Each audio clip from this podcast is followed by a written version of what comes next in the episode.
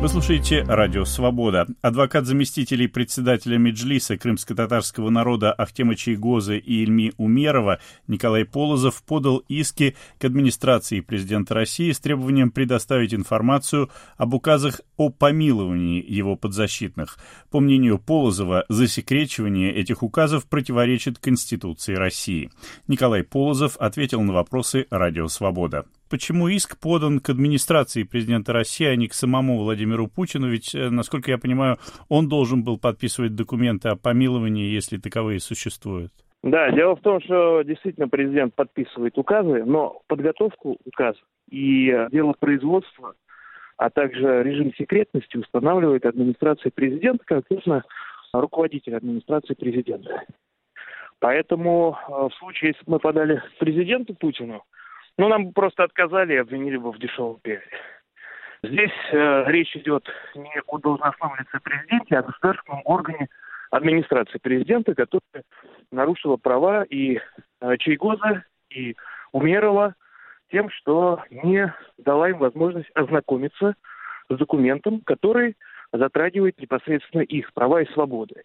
Дело в том, что в 24 статье Конституции Российской Федерации закреплена обязанность государственных органов и должностных лиц предъявлять для ознакомления лицам документы, которые затрагивают их права и свободы непосредственно.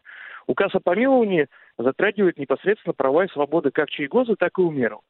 И реализуя это конституционное право, мы требуем от администрации президента предоставить эту информацию. Ранее мы уже обращались с адвокатским запросом, и я, и мой коллега, крымский адвокат Эдем Семедляев направляли адвокатские запросы в администрацию президента, но нам э, пришли ответы, что эта информация относится к сведениям с ограниченным доступом, то есть засекреченная. И подобное, скажем так, положение вещей нас не устраивает, потому что и Чайгоза, и Умерова фактически без их э, желания, без их воли вывезли из Крыма. Они ни о каком помиловании не просили, они никаких бумаг не подписывали. Все это как-то сделали а, сами российские власти, ну пусть хотя бы предъявят документы, потому что на текущий момент де юре, то есть по бумагам, и Чайгос и Умеров находятся в Крыму. То есть никаким законным способом они оттуда не уезжали. И для того, чтобы они могли нормально вернуться в Крым, для того, чтобы определить статус их уголовного преследования а, на территории России в оккупированном Крыму, нам необходимо получить текст этого указа, то есть ту информацию, которая в нем содержится.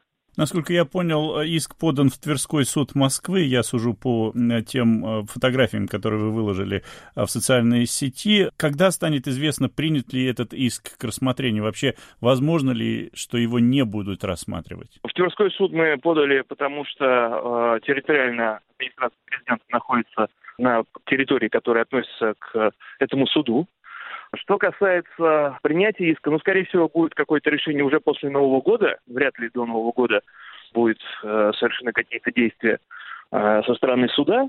Э, единственный вариант, если вдруг окажется, что не просто засекречен указ президента, а является государственной тайной, то тогда э, придется обращаться в Московский городской суд, потому что именно он рассматривает это, связанное с государственной тайной.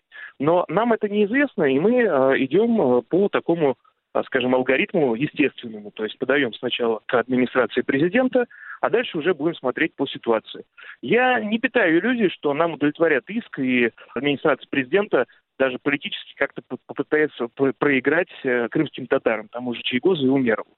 Но это будет первый шаг к дальнейшим действиям. У нас впереди еще есть другие инстанции, в том числе Европейский суд по правам человека. Поэтому мы будем реализовывать все возможности. А, это не просто прихоть.